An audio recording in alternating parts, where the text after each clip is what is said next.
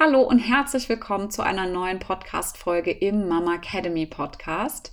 Ich bin Katharina, Mama, Yogalehrerin live und Human Design Coach und möchte heute eine ganz persönliche Interviewfolge mit dir teilen. Wir haben bei Instagram in letzter Zeit das Thema Notfälle in der Schwangerschaft gehabt und falls du uns folgst und regelmäßig alle Posts und auch die Stories liest und siehst, ist dir vielleicht aufgefallen, dass ich dort einen Post veröffentlicht habe zum Thema vorzeitigen Blasensprung. Und ja, das war genau mein Thema und ja auch mein Notfall in meiner ersten Schwangerschaft mit meinem Sohn. Denn ich hatte circa sechs Wochen vor Geburt oder beziehungsweise vor Schwangerschaftsende hatte ich einen vorzeitigen Blasensprung, weshalb mein Sohn ja sechs Wochen zu früh das Licht der Welt erblickt hat. Und im Sommer letzten Jahres habe ich mit einer befreundeten He Hebamme, mit der Joyful Mama Efi, habe ich einen Podcast aufgenommen zu dem Thema Frühgeburt. Und ich bin jetzt auch ganz ehrlich und offen zu dir. Es ist wirklich eine sehr, ja, eine sehr ehrliche und auch sehr persönliche Folge, ein sehr persönliches Interview, was wir jetzt hier in unserem Podcast reposten beziehungsweise auch nochmal hier teilen.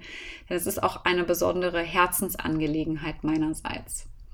Meine Schwangerschaft war damals nicht so, ja, nicht so diese Traumschwangerschaft, die man sich vielleicht auswählt oder die man sich auch in seinen Gedanken, in seinen Vorstellungen vor Augen führt, sondern ja, ich hatte sehr viel Stress, ich habe sehr viel mentalen Druck gehabt und aufgrund der Tatsache, dass ich eben ja in so einen Stress Apparat reingerutscht bin, habe ich leider gewisse Körpersignale einfach überhört und auch nicht mehr wirklich richtig wahrgenommen oder vielleicht auch wahrgenommen und einfach im Unterbewusstsein auch ignoriert. Und deshalb ist es mir wirklich eine ganz, ganz große Herzensangelegenheit, das auch zu teilen, um Frauen darin zu bestärken, dass sie auf ihren Körper hören, dass sie ähm, sich ganz sicher sein können, dass sie bei sich sind, dass alle äußeren Umstände, die man in der Schwangerschaft so wahrnimmt, dass die wirklich überhaupt gar keine Rolle spielen, sondern dass du und dein Baby das Wichtigste sind in der Schwangerschaft und darüber hinaus alles andere eigentlich egal ist. Und ich wünsche dir jetzt erstmal ganz viel Spaß bei diesem ganz persönlichen Interview, in dem du alle Details erfahren wirst über meine Schwangerschaft, über die Geburt und insbesondere auch über den Ablauf in der Uniklinik, was mit den Kleinen passiert und ja, wie um ein Start ins Mama-Dasein, ja, wie das eigentlich wirklich abgelaufen ist. Ganz, ganz viel Spaß.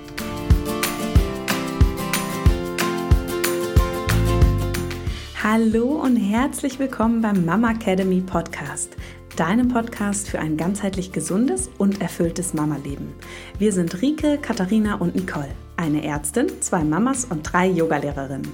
Zusammen möchten wir dich mit unserem Wissen aus dem Bereich Medizin, Yoga, Coaching und Ernährung bei der größten Transformation deines Lebens unterstützen. Als Mamas und Frauen ist es unser Herzensprojekt, dich in deine volle Kraft zu bringen.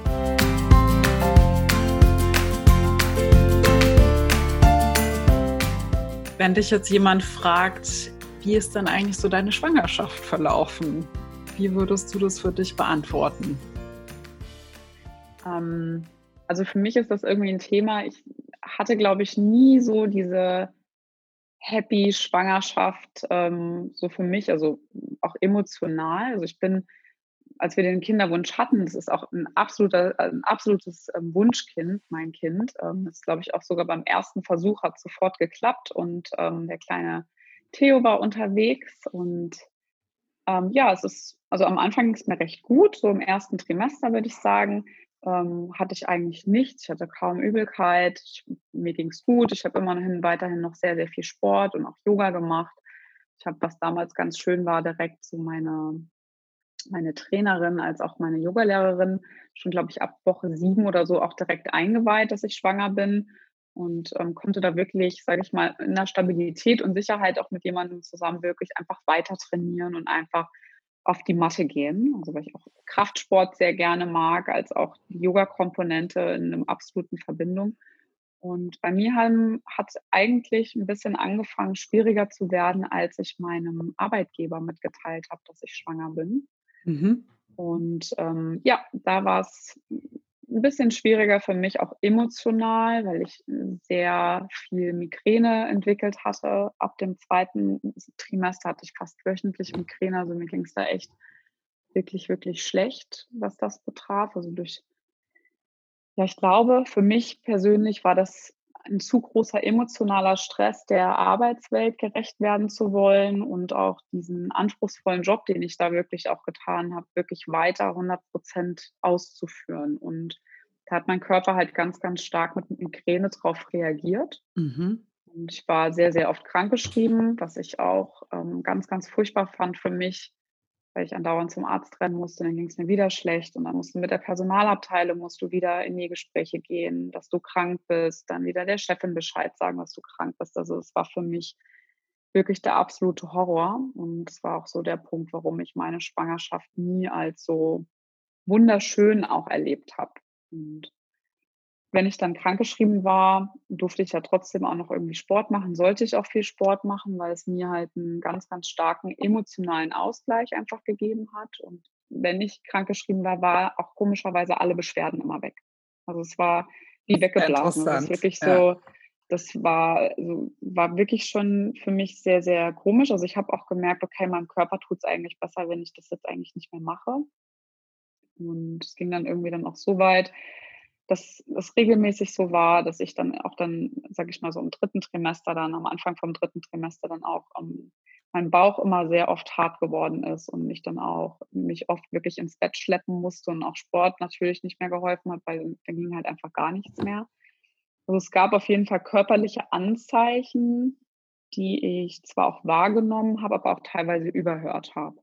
Und ja, klar. Ja, man muss auch, man muss auch sagen, dass meine Frauenärztin, dass ich mich da nicht so richtig ähm, verstanden und auf Augenhöhe abgeholt gefühlt habe, weil ich halt ganz oft auch da war wegen der Migräne und auch immer auch mehr oder weniger schon fast drum gebettelt habe später, dass die mich in ein Beschäftigungsverbot einfach schiebt, weil es für mich einfach immer wieder emotional einfach ganz, ganz furchtbar war, meinem Arbeitgeber immer wieder sagen zu müssen, ich kann jetzt nicht kommen, ich muss nach Hause gehen, mir geht es wirklich furchtbar schlecht. Also weil es dann teilweise dann wirklich schon so weit ging, dass ich dann irgendwann auch sogar auch von der HR-Abteilung angerufen worden bin und die mich überhaupt fragten, ob ich überhaupt irgendwann nochmal wiederkomme. Schön. Und ähm, Ja, es war, war schon, also es war schon crazy, muss ich sagen. Es war ja. wirklich sehr, sehr schwierig, vor allem weil Aber ich eigentlich eine starke Persönlichkeit bin, die das mit links einfach irgendwie so rumwuppt und halt du mir 20.000 Aufgaben geben kannst und ich trotzdem dann noch durchrenne und alles irgendwie gut mache. Und ich musste da für mich auch erkennen, das geht jetzt nicht mehr. Ich bin nicht diese Powerfrau mehr. Ich habe mir das immer ja. anders vorgestellt in der Schwangerschaft und es mir auch anders gewünscht für mich selbst, aber das war ich absolut nicht mehr. Und mir hat ehrlicherweise da so ein bisschen so der Rückhalt gefehlt, dass mich da jemand so rausnimmt. Ja, ja. ich glaube, das ist ähm, eine Thematik, von daher finde ich es toll, dass du das hier auch so offen ansprichst, mit der ganz viele Frauen zu kämpfen haben. Also gerade so dieses, wenn man schwanger ist und teilt es dem Arbeitgeber mit, und die Reaktion ist halt nicht sofort unterstützend und freudig, sondern ja in manchen Fällen auch sehr kritisch. Und ähm, viele Frauen haben, glaube ich, so für sich selber den Anspruch, okay, ich bin nicht krank, sondern ich bin schwanger. Also eigentlich möchte man genauso weitermachen wie vorher, nur dass halt der Bauch so langsam größer wird. Und dann kommt auf einmal so diese Situation, dass man merkt, scheiße, das das klappt so nicht. Mein Körper ist hier gerade dabei, einen neuen Menschen zu erschaffen und es braucht Energie und das macht mich vielleicht weicher und sensibler und ich kann mich nicht mehr so durchboxen wie vorher.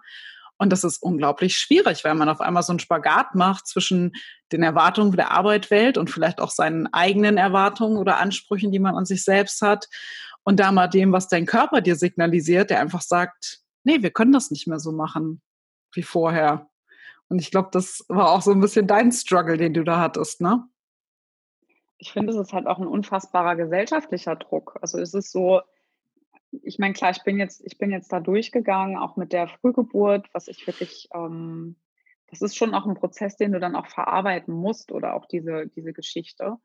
Aber es ist für mich, und deshalb ist es so auch dieses Thema, dass mit, meinem, mit, mit, meiner Selbstständigkeit, die ich da aufbaue, mit Hello Happy People, ist es für mich ein ganz, ganz großer, wichtiger Aspekt, dass ich Frauen auch vermitteln möchte, dass sie das Vertrauen und die Stärke in sich selbst gewinnen können, dass, dass sie nicht nur schwanger sind. Ich finde, das ist so von, von außen, von der Gesellschaft wird das immer so angepriesen und auch so gesagt. Und man bekommt es auch auf der Arbeit von seinen Kollegen ganz oft zu, zu hören, ja, weil es ist immer dieses Gefühl, ah, die ist jetzt schwanger, jetzt kommt die ja bald nicht mehr.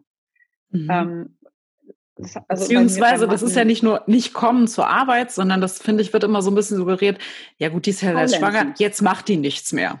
Genau, richtig.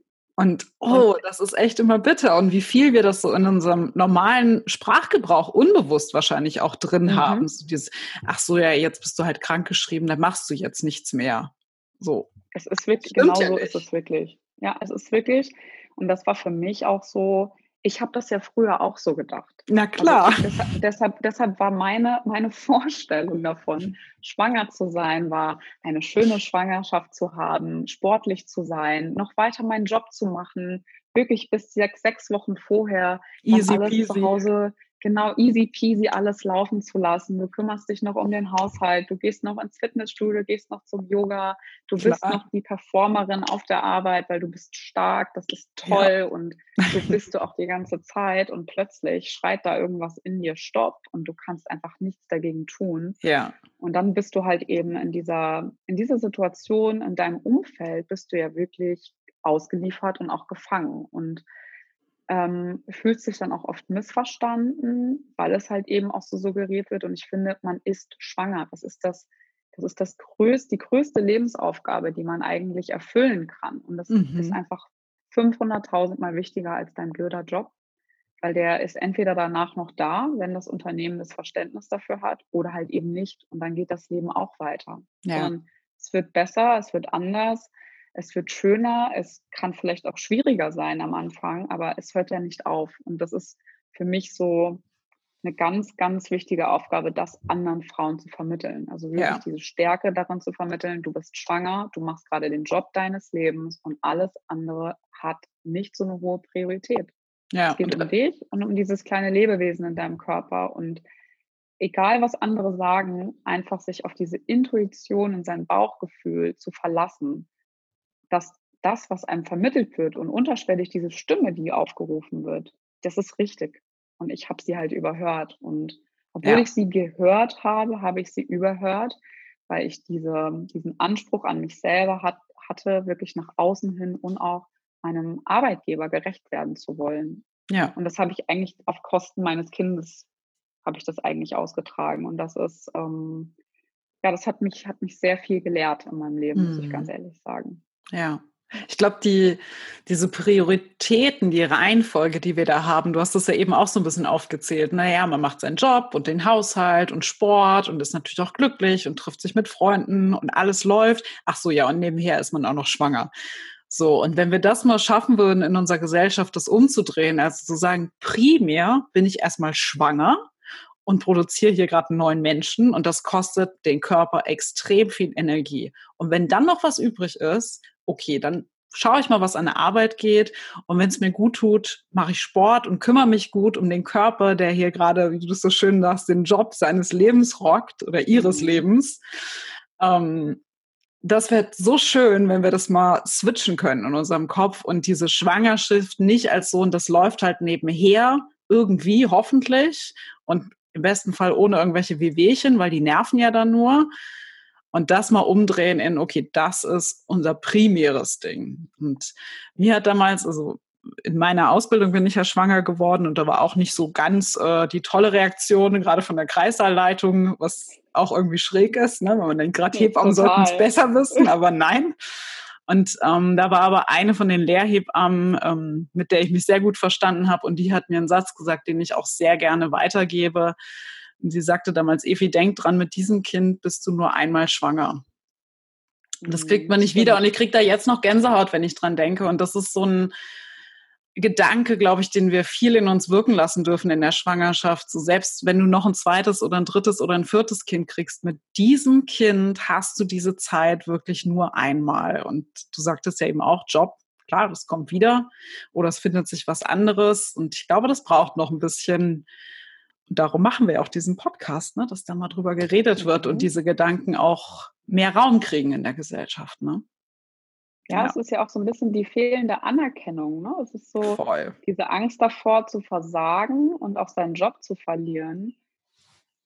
Und also man muss es ja, also aus meiner Erfahrung kann ich halt eben sagen, es ist auch wirklich dann auch teilweise vielleicht sogar auch schwierig zurückzukommen. Aber ich meine, das ist ein komplett anderes Thema. Ja. Aber für mich war es echt so, ich wollte auch alles perfekt hinterlassen. Ich wollte wirklich aus dem Job rausgehen und wollte auch ähm, keine Baustelle hinterlassen. Ja. So, dass andere, die meine Sachen übernehmen, auch danach nicht sagen konnten, oh Gott, die hat total die, den Mist fabriziert.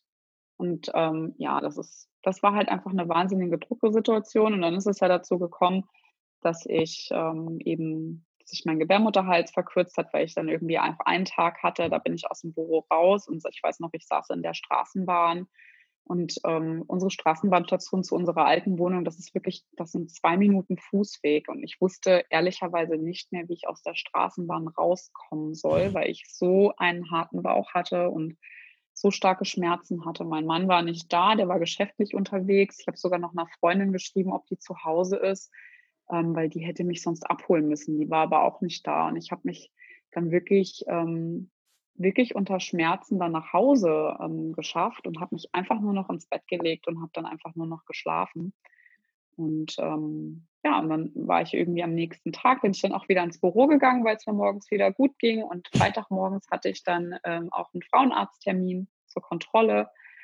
Und ähm, ja, da wurde dann halt eben mir gesagt, dass ich vorzeitige Wehen hatte und dass ich mein Gebärmutter halt ziemlich runter reduziert, verkürzt mhm. hatte, dass ich halt eben jetzt sofort aufs Sofa gehen soll. Und ähm, beziehungsweise war er dann nur, noch, also nur noch bei drei Zentimetern, was ja eigentlich nicht so schlimm ist, aber es ist dann halt angefangen, trichterförmig zu werden. Ja. Bei mir hat ehrlicherweise auch da der Nachdruck von meiner Frauenärztin gefehlt.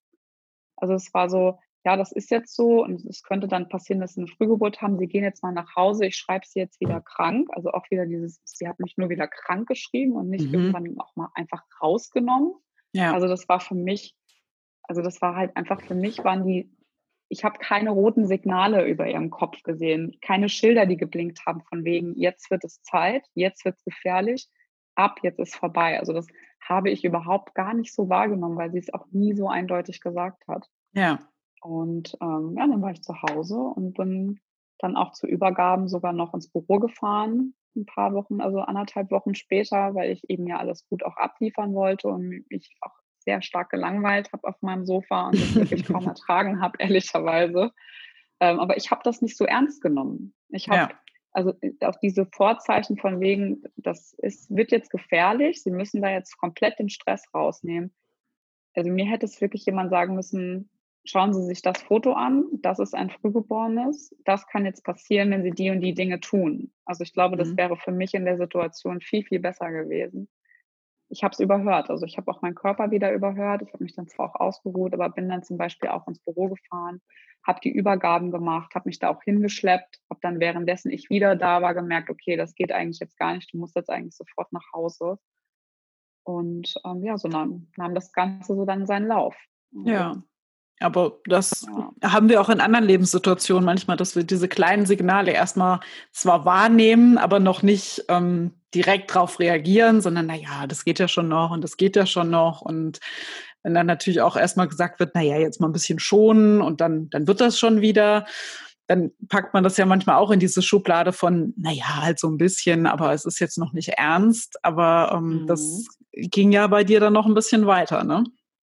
Ja, das war weiß, ich muss jetzt mal kurz überlegen. Also es war dann auf jeden Fall so, ich war dann ja zu Hause und dann war das auch, also dann war ich irgendwie, habe ich in, der, in diesen zwei Wochen, wo sie mich dann wieder krank geschrieben hatte, was auch, war es dann irgendwann so, dass ich, ich war auf der Toilette und ich habe auf jeden Fall gesehen, okay, ich hatte irgendwie am Klopapier was rosafarbenes, irgendwas. Und ich dachte so, scheiße, was ist denn jetzt los? Mhm. Und dann äh, sind wir sofort in die Uniklinik gefahren in Frankfurt und ähm, wurden dann auch aufgenommen. Ich wurde dann auch behandelt, auch vom Dr. Luben in Frankfurt. Und es war dann einfach mein Gebärmutterschleimpfropf, der abgegangen war. Und mein Gebärmutterhals war dann halt nur noch bei einem Zentimeter. Also und es war Ja, das war dann halt so ein bisschen schwierig, äh, auch emotional erstmal total der Schock, auch mit der mit der mit der Info, okay, wenn das jetzt ab ist, ähm, das kann jetzt auch noch halten, aber es ist halt nur noch bei einem Zentimeter Gebärmutterhals.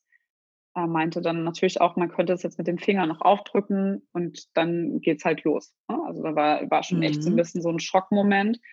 Ähm, ich was mir damals echt wahnsinnig gut geholfen hat, das ist, dass er einfach total ruhig geblieben ist. Also, die Frankfurter Uniklinik, äh, wenn man 'ne Frühgeburt hat, kann ich persönlich aus meiner eigenen Erfahrung heraus wirklich sehr, sehr empfehlen. Es war wirklich 'n sehr kompetentes Team auch. Wir sind mit 'ner Ruhe und Gelassenheit trotzdem nach Hause gegangen, ohne in Panik zu Mhm. verfallen. Wir wussten: „Okay, jetzt wird's ernst“, also ab ins Bett, Beine hoch und wirklich nichts mehr machen. Ähm, haben einfach noch die Zeit irgendwie genossen. Das war Mittwochabends und ja, es war dann auch so, aber Sonntagnachmittags oder gegen Abend saß ich dann auch mal kurz auf der Terrasse, weil ich halt einfach mal kurz einfach 'n bisschen Obst im Sitzen auf der Terrasse essen wollte. Und dann dachte ich mir so: „Okay, jetzt stimmt irgendwas nicht.“ Und ich dachte, jetzt läuft irgendwas aus mir raus und ich habe irgendwie das Gefühl gehabt: „Okay, das ist jetzt irgendwie anders“, ähm, und bin dann auch aufs Klo und habe gemerkt: „Okay, das kommt 'n bisschen schwallartig, so ganz leicht.“ Und das ist ja klar, also wenn Fruchtwasser abgeht also es fühlt sich ja, finde ich es sieht ja so 'n bisschen aus wie Eiklar und ist auch so Mhm. ja, es ist halt einfach genauso wie Eiklar sich eigentlich auch anfühlt, vielleicht so 'n bisschen wässriger. Und ich habe mich dann erst mal vor lauter Schock erst mal ins Bett gelegt und habe gedacht: „So Scheiße, was ist denn das jetzt?“ Und habe das dann meinem Mann auch gesagt. Und dann hat er auch dann also man hat schon so im Nachhinein, muss ich sagen, hat man schon 'n bisschen so die Panik auch gemerkt. Es war dann erst mal so die Reaktion: „Ja, jetzt legst du dich erst mal hin, jetzt warten wir mal noch 5 Minuten.“ Und dann bin ich halt wieder aufgestanden und dann kam's halt wirklich schwallartig so 'n bisschen aus mir raus und dann sind wir halt auch direkt zack in die Uniklinik gefahren. Und es ist dann ja so, dass man bei der Uniklinik wirst du dann erst mal aufgenommen, am CTG angeschlossen, dann Ja. nehmen die erst mal 'n Abstrich und schauen, ob es Fruchtwasser ist oder eben keins. Ähm, man kriegt dann auch Blut abgenommen, um zu gucken, ob man irgendwie 'ne Infektion hat, also auch mit 'm Abstrich et cetera. Und bei mir war's dann auch so, dass es dann eben Fruchtwasser war und ich dann natürlich auch nicht mehr nach Hause durfte. Ich musste dann auch da bleiben und das war Ja. für mich das war für mich wirklich so der schlimmste Moment überhaupt. Ich wollte einfach nur noch nach Hause. Ich fand das ganz, ganz furchtbar. Ich hatte die größte Angst in meinem Leben, weil ich auch natürlich nicht wusste: „Okay, was passiert jetzt mit meinem Kind?“ Also, ich Ja. war 34 plus 1 an dem Tag. Und, ähm, ja, es war war wirklich das war ich habe da wirklich gelegen. Ich war einfach nur 'n Häufchen Elend. Ich habe echt gedacht, die Welt geht grade unter und musste dann auch da bleiben und kam auch auf die Station. Und die Station äh, 2018 im Sommer gab es sehr, sehr viele Geburten und die Station ist aus allen Nähten geplatzt und mein Mann durfte dann auch nicht bei mir bleiben. Musste dann auch nachts nach Hause, was ich auch ganz, ganz schlimm fand. Und es ist also, man muss es auch so sagen also, auch zum Thema Schleimfropf, da kann ich, ähm, ohne medizinischen Hintergrund zu haben, auch Frauen da draußen 'n bisschen beruhigen, weil selbst wenn der Schleimfropf abgeht, ist es nicht so gesagt, dass du innerhalb von 3 Tagen die Wehen kriegst. Also, meine beste Freundin beispielsweise, ist es auch passiert und die hat ist noch über 37, acht 38. Woche hinaus ist sie noch Ja. gekommen. Es war auch mit sehr, sehr viel Ruhe, aber die sollte man auch wirklich einhalten, Beine hochlegen, wirklich nicht mehr die Geschirrspülmaschine ausräumen, keine Wäsche mehr waschen, bloß nicht mehr Ja. einkaufen gehen. Also, wirklich da Ruhe bewahren.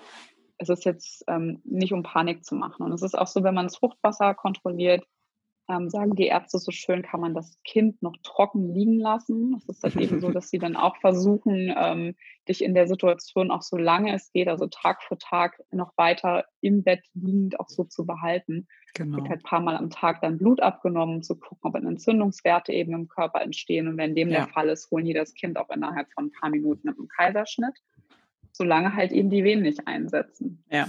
Also, So zum Schleimfropf kann man vielleicht sagen, also, der ist ja normalerweise so um den, ähm, Gebärmutterhals, Muttermund drum gesetzt als Schutz, dass da keine Bakterien oder Keime irgendwie aufsteigen können. Und wenn das natürlich jetzt Vorwehen gibt, der sich verkürzt, dann hat man ja so 'ne gewisse Unruhe an dem Gewebe. Und genau das löst ja letztendlich aus, dass der Schleimfropf sich dann ablöst. Und das kann auch mal mit so, wie du das hatte auch hattest, so rosa, bisschen blutig sein.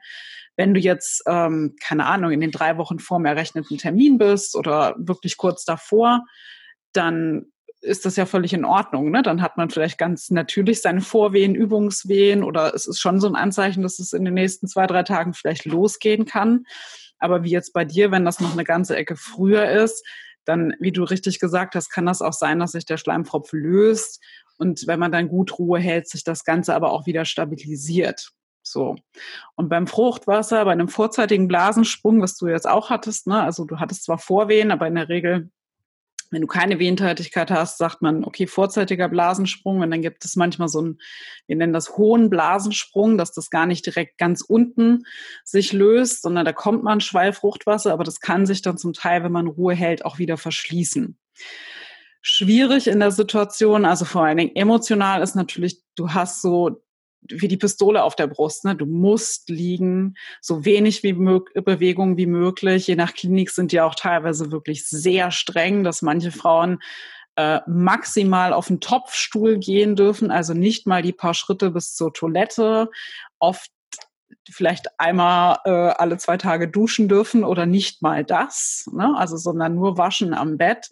Also je nachdem, in welcher Woche man ist und wie massiv das ist, hat man da halt schon enorm so diesen Druck, oh Gott, ich muss total stillhalten, damit das Kind jetzt nicht auf die Welt kommt. Also das ist ja, kannst du gerne auch nochmal sowas sagen, diese emotionale Belastung und der Druck, unter dem man da ja steht, um Gottes Willen, ich muss noch schwanger bleiben und natürlich auch mit Punkten wie jetzt, dass deine Infektionsparameter irgendwie hochgehen. Du hast da ja keinen Einfluss drauf. Ne? Also bedingt, klar, du kannst Ruhe halten, aber ähm, manche Sachen kannst du halt auch nicht beeinflussen. Ich glaube, das ist extrem schwierig, oder? Wie würdest du das aus deiner Perspektive schildern? Also ich fand es total schlimm. Also für mich ist es auch so, wenn ich mich daran erinnere, wie ich dann auf diese Station gekommen bin und auch in diesem Bett gelegen habe. Ich habe einfach nur meinen Bauch festgehalten und ich hatte Todesangst, dass mit ihm irgendwas passiert. Mhm. Und ich halt eben sagen wir, schon schuld daran bin, dass es jetzt einfach so kam. Ne? Also es war für mich wirklich ganz, ganz grausam. Und vor allem war es für mich auch echt schlimm, dass mein Mann dann weg musste. Dass ich dann echt da so alleine gelegen habe. Und ähm, es, ist, es ist wirklich so, also bei mir kam dann auch immer wieder ein bisschen Fruchtwasser so raus. Also es ist jetzt nicht so, dass man sich vorstellt, es macht jetzt einmal Knall und es springt dann irgendwie alles raus. Also so ist nee, es dann ja nicht. ähm, aber es ist tatsächlich dann irgendwie so, dass man dann da schon liegt und äh, klar, die sagen dir dann, okay, schlaf jetzt, ähm, versuch jetzt Ruhe zu bewahren, aber ey, sorry, ich habe, glaube ich, zehn, zehn Minuten in der Nacht mal die Augen zugetan. Ja. Ansonsten habe ich nur geheult und hatte die Angst meines Lebens. Und habe eigentlich die ganze Zeit immer nur gedacht, es tut mir leid, es tut mir leid. Und ähm, das war schon, das war schon schrecklich. Also das war für mich emotional, war das, glaube ich, die, die schwierigste Herausforderung, weil man auch einfach Angst davor hat, wie sieht denn dein Kind dann auch aus, wenn es dann kommt? Also, ja. weil es ist halt einfach noch sehr, sehr klein. Also es ist, der Theo ist mit, der ist dann 34 plus 2, ist er dann auch gekommen, also direkt einen Tag später, weil ich dann auch nachts, beziehungsweise dann irgendwann morgens fing es dann bei mir an, dass ich dann schon gemerkt habe, okay, das ist jetzt, das fangen, das werden jetzt Wehen. Also ich fühlt sich ja am Anfang an, als würde man irgendwie seine Periode bekommen, mhm. war dann ein bisschen stärker und ich habe dann schon nachts irgendwann um 4.30 Uhr, glaube ich, das erste Mal nach der Schwester geklingelt und habe ihr das dann irgendwie gesagt. Dann meinte sie auch nur so, ich soll versuchen zu schlafen. habe ich natürlich nicht. Aber das war schon, war schon schrecklich. Und dann hat sich das natürlich bis morgens um acht, habe ich dann, habe ich dann natürlich dann auch im Bett gelegen und dann war es einfach auch so, dass ich dann auch irgendwann wieder geklingelt habe und gesagt, okay, das wird jetzt wirklich einfach stärker. Und die haben mich ans CTG angeschlossen.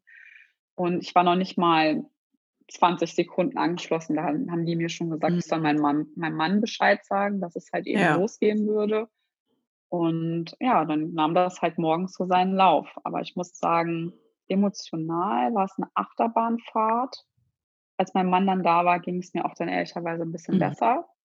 Ja. Ähm, und natürlich, dass die Ärzte dann auch da waren. Also bei uns, was halt wirklich schon gut war, ist, dass ich wusste, dass mein Sohn keine lungenreife Spritze mehr benötigt. Also dass seine Lunge definitiv so ausentwickelt ist, dass er, dass es nicht mega brenzlig wird, dass sie ihn jetzt auch irgendwie holen müssen. Ich hatte auch keine Infektionswerte oder Bakterien. Das war auch gut. Also wir wussten auch, okay, ähm, er ist da safe, was das betrifft. Ja. Und ja, so nahm das dann seinen Lauf. Ich war dann vormittags, bin ich dann, dann noch durch die Gegend gerannt und ähm, habe dann ähm, natürlich so den ganz normalen Wehenprozess auch dann irgendwie erlebt. Und das war auch so für mich, glaube ich, auch so ein bisschen die Rettung, dass wir dann irgendwann um kurz nach eins in den Kreissaal gegangen sind, weil da die Wehen dann halt schon so stark waren, dass wir dann halt einfach mal Richtung Kreissaal aufbrechen mussten. Ja. Und im Kreissaal selbst ähm, habe ich auch wirklich eine sehr, sehr gute Erfahrung auch mit der Uniklinik in Frankfurt gemacht. Also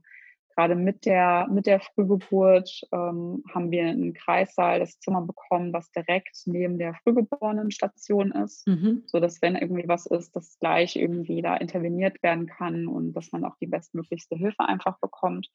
Und es war auch so, dass ich auch wirklich von den Hebammen wirklich sehr gut betreut worden bin, so dass wir auch wirklich viel in Ruhe gelassen worden sind. Also es war auch echt ruhig, es wird keine Panik gemacht, es wird immer mal wieder nach uns geschaut, so dass wir halt wirklich ähm, ja innerhalb von zweieinhalb Stunden mein Sohn dann da war. und ähm, das wirklich relativ schnell ging, auch ohne Schmerzmittel und allem, also so auch wie ich es mir eigentlich auch ein bisschen gewünscht habe für mich selbst. Schön. Und ich muss auch sagen, dass diese spontane Geburt auch so mein Anker war. Also ich glaube, hm. wenn ich irgendwie, wenn das noch ein bisschen panischer gekommen wäre mit einem Kaiserschnitt, hätte mir das, glaube ich, komplett den Boden oder den Füßen weggerissen. Ja. Letzten Endes wäre es aber auch okay gewesen, weil Hauptsache dem Kleinen geht's gut. Also er ist gesund. Wenn es jetzt irgendwie brenzlig geworden wäre, hätte, hätten wir es ja sowieso nicht beeinflussen können. Klar. Also das, was wir bei dir auch so schön gelernt haben, ist, du kannst sämtliche Vorstellungen haben von deiner Geburt, aber es wird definitiv anders kommen als gewünscht oder als man sich das irgendwie so vorstellt. Ja, und dann war er halt da.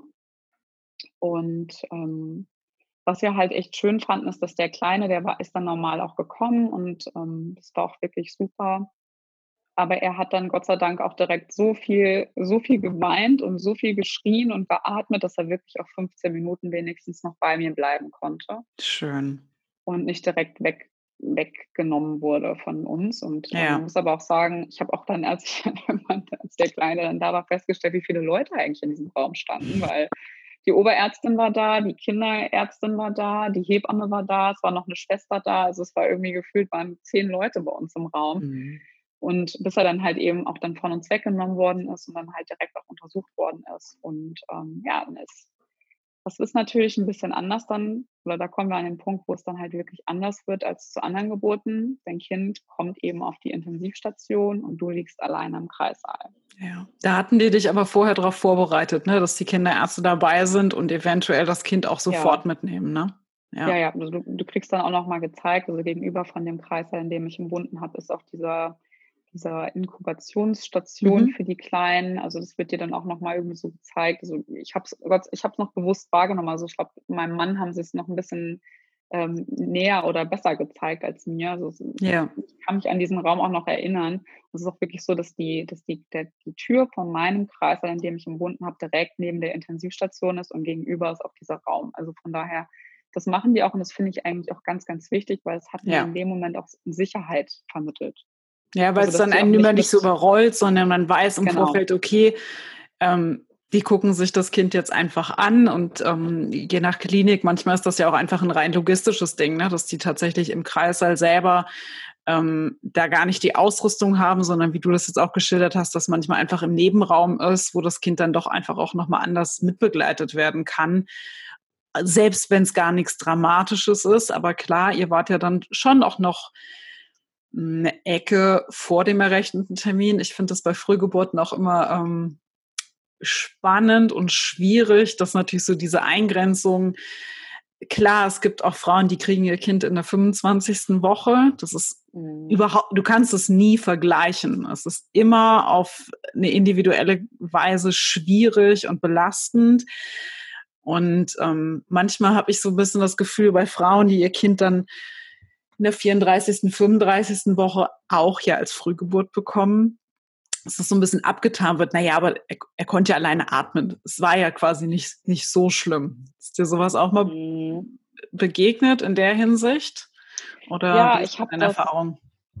Du, ich habe das, ähm, also ich glaube, dass also diese ganze, die ganze Zeit danach, die war halt für mich auch sehr ähm, wahnsinnig. Und ich habe halt Freundinnen auch gehabt, mit denen ich mittlerweile auch gar nichts mehr zu tun habe ähm, weil sich das alles so ein bisschen so entzweit hat auch. Da habe ich auch Sprüche gehört von wegen, ich bin auch eine Frühgeburt gewesen, ich bin auch klargekommen. also mach dir jetzt nicht so viele Sorgen. Und dann hast du aber, und das geht dann ja weiter. Also ich meine, ich bin nach der Geburt ähm, relativ. Genau, erzähl schnell, das vielleicht erstmal haben die mich im Rollstuhl dann rübergefahren auf die Intensivstation und dann siehst du halt dein Kind, was halt gerade mal 42, 43 Zentimeter groß ist mhm. und 2220 Gramm wiegt, ja. liegt in einem Brutkasten eingewickelt mit 18.000 Schläuchen, mit einem Schlauch in der Nase. Ähm, das ist für mich so dieser Moment gewesen, wo mir richtig bewusst geworden ist, was da wirklich eigentlich gerade passiert ist. Also ja, du, das glaube ich. Du rollst dann auf diese Intensivstation und siehst Blutkästen, da gibt es dann Füßchen, die sind so groß, also Zehen, die sind noch kleiner als Stecknadelköpfe. Also das sind alles für mich so Momentaufnahmen, wo ich auch Väter gesehen habe, die vor Zwillingen im Brutkasten gesessen haben und nur gesungen haben. Also da geht bei mir jetzt immer noch so die Gänsehaut, kriege ich hm. überall am ganzen Körper. Und dann ja sitzt du vor dem Brutkasten, vor deinem eigenen Kind und darfst das noch nicht mal hochnehmen, weil das zu viel sein könnte, gerade für den Kleinen. Ja, ja. Und dann wirst du in dem Rollstuhl da rausgefahren und das heißt, du darfst natürlich immer wieder kommen, aber sie müssen sich jetzt erstmal um den Kleinen irgendwie kümmern und mal gucken, wie er ankommt und was und dann bist du erstmal weg. Mhm. Und das ist halt wirklich, ja, das ist schon, schon sehr schwer. Das muss man wir saßen dann halt, ich habe dann, glaube ich, auch abends, ich habe das auch im Nachhinein, muss ich sagen, war ich da wirklich wie in Trance und auch, glaube ich, wie in einem Schock. Weil ich bin dann auch ins Zimmer, wir haben dann ganz normal gegessen. Ich habe, glaube ich, auch in der Nacht ganz gut geschlafen und ich bin dann irgendwie auch morgens, als ich wach geworden bin, haben die mich dann auch angerufen und ich habe dann aber auch noch auf meinen Mann gewartet, dass wir zusammen darunter gehen konnten. Also beziehungsweise ich konnte ja nicht gehen, aber ich bin gefahren worden mhm. und dann sitzt du wieder da oder also das ist einfach, es ist ein Gefühl, das, das kann man nicht beschreiben. Es ist so wie, als wäre man in einem anderen, in einer anderen Welt. Ja. Und dann wirst du halt irgendwann noch angerufen und dein Kind wird dann verlegt, kommt auf eine andere Station, weil es dann vital doch relativ okay und fit ist. Mhm. Dann bist du, und das muss man sagen, ist in Frankfurt leider nicht so schön. Ich musste dann über den ganzen Campus rollen, um auf diese Kinderstation ja. zu kommen, auf die Neonatologie. Und dann kommst du da rein und du hörst einfach alles nur noch piepen. Dein Kind liegt da mit ganz vielen Kabeln, wird andauernd ähm, gestochen und gepiekst, weil Blut abgenommen wird. Ähm, es gibt diese ganzen Geräusche, diese Gerüche und dann hältst du dein Kind nach anderthalb Tagen das erste Mal richtig im Arm und darfst es aber auch nur für eine Viertelstunde auf dem Arm haben. Und das war schon heftig. Ja, also das, das ist Glaube ich dir, ja.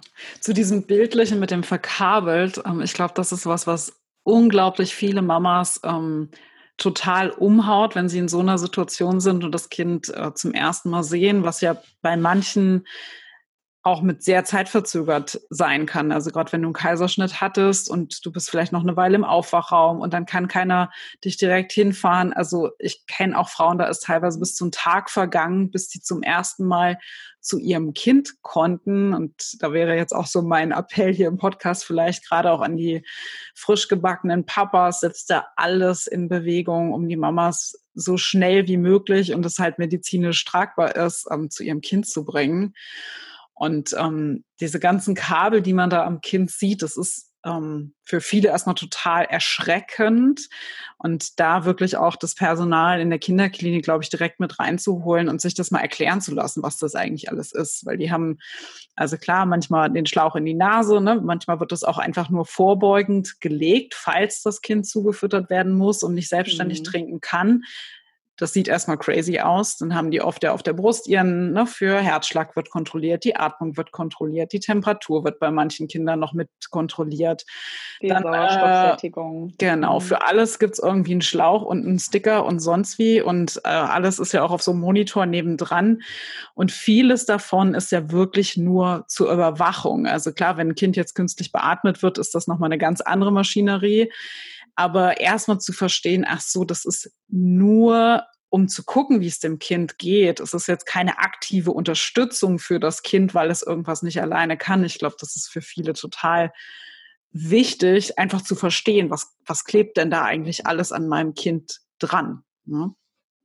Ja, und es ist vor allem, es ist auch so, dass du, also du bist ja auch in der Bewegung eingeschränkt.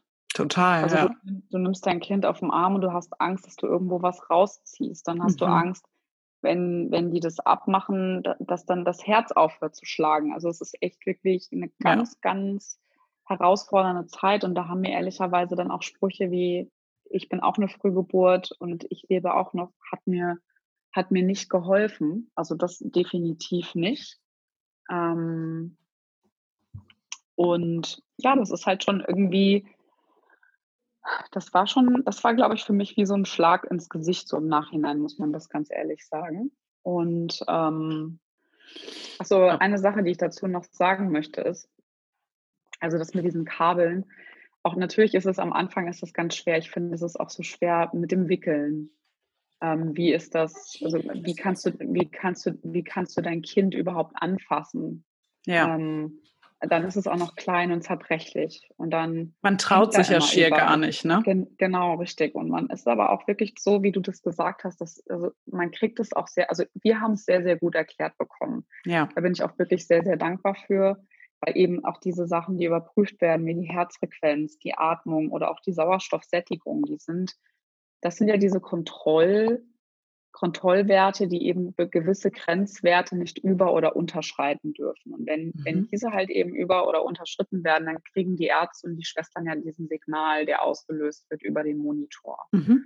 Und letzten Endes dienen diese Kontrolle der Werte ja auch dazu, wann dein Kind entlassen werden darf. Also es gibt ja, also klar, das ist auch bei jedem Kind anders. Also es gibt ja auch Kinder, die haben dann irgendwelche Schädigungen oder vielleicht auch eine Infektion, die dann auch anders noch behandelt werden müssen. Bei uns war es Gott sei Dank eigentlich alles in Ordnung und ähm, wir haben eigentlich nur darauf hingearbeitet, dass, dass der Theodor die 2500 Gramm Marke dann knackt.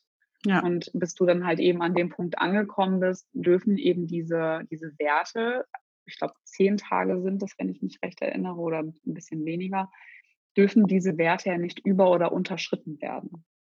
Und auch diese Grenzen werden ja auch festgelegt am Hand des Alters vom Kind. Also umso genau, älter das ist bei jedem wurde, unterschiedlich, ja. Gab die, also war die Grenze, also die Differenz war ja dann immer größer. Also die Gefahr, dass er wirklich das nicht schafft, hat sich ja von Tag zu Tag dann auch minimiert. Aber es ist mhm. dann tatsächlich so, dass wenn sie halt eben, wenn es einen Ausschlag gab, also jetzt zum Beispiel auch mit der Sauerstoffsättigung, ähm, fängst du am nächsten Tag wieder bei 1 an. Also ja. dann geht das immer und immer, immer weiter. Und es ist auch so, dass bei uns halt eben das Thema dann war, dass der, dass der Kleine dann eben mit dem Bilirubinwert, dass der dann eben auch zu hoch war, also dass wir halt auch eben diese neugeborenen Gelbsucht hatten und er eben da auch in diese Lichttherapie musste. Und das hat uns halt immer ganz oft nach hinten zurückgeworfen. Mhm. Und das war letzten Endes auch das, was wir dann nach Hause genommen haben also wir wurden dann auch entlassen nach zwei Wochen, die wirklich auch, also das, ich weiß auch gar nicht, wie ich das damals gemacht habe. Also ich glaube, ich war da wirklich im Schock. Ich habe das gar nicht richtig begriffen, was da passiert ist. Ja, man funktioniert in so Situationen oft einfach irgendwie und im Nachhinein genau. kommt dann erst so diese, die ganze Anspannung, ne, die man ja auch da getragen hat, die dann manchmal erst abfällt. Das braucht oft eine Weile, ja. Richtig. Also bei uns war es so, dass wir halt in Frankfurt gewohnt haben. Das ist auch nochmal ganz interessant, wie das, wie das so abläuft, wenn dein Kind dann eben auf diesen, auf den, auf den, auf der Neonatologie beispielsweise eben auch liegen. Ähm, wo ich auch sagen muss, nochmal als kleine Nebenbemerkung, diese Station in der, in der Uniklinik Frankfurt ist wirklich der Knaller. Also die haben uns so viel Angst genommen die haben uns alles erklärt. Also mein Mann hat doch als allererstes unser Kind zum ersten Mal gewickelt. Ich habe mich gar nicht getraut, weil er so klein und zerbrechlich war. Aber die haben dir so das Gefühl vermittelt, ähm, dass du das alles selber machen kannst. Die haben mir das beigebracht. Du durftest auch so lange bleiben, wie du willst. Du konntest auch kommen, wann du wolltest. Also auch wenn es nachts war, also wenn du jetzt nachts zu Hause auch einen Rappel bekommen hast, konntest du auch einfach hinfahren. Ähm, das war schon wirklich gut. Also die haben uns da wirklich komplett alle Berührungsängste genommen, die man sich nur ja. so vorstellen kann. Schön. Und ähm, aber für mich war es so, ich habe zu Hause geschlafen, ich habe auch gar nicht da geschlafen, weil ich mein körperlich nach so einer Geburt ist man dann ja natürlich auch ein bisschen angeschlagen. Es kommt dann ja nicht am ersten oder am zweiten Tag, sondern bei mir war es dann irgendwie so nach dem dritten, vierten Tag hat es mich dann irgendwie überrollt. Und es ging irgendwie fast gar nichts mehr, aber du musstest ja trotzdem, also nicht musstest, sondern bist trotzdem ein paar Mal am Tag, am Tag in die Uniklinik gefahren. Und dann bist ja. du halt eben auch nicht nur eine halbe Stunde geblieben, sondern halt eben auch zwei, drei, vier Stunden am Stück. Ja. Und was bei mir halt auch dazu geführt hat, dass ich körperlich auch ein bisschen so Probleme schon auch entwickelt habe, weil ich hatte irgendwie dann auch wie so einen Blutstau, äh, muss ich sagen. Aber wenn ich jedes Mal in der Uniklinik war, kam es immer nur schwallartig aus mir raus, weil ja.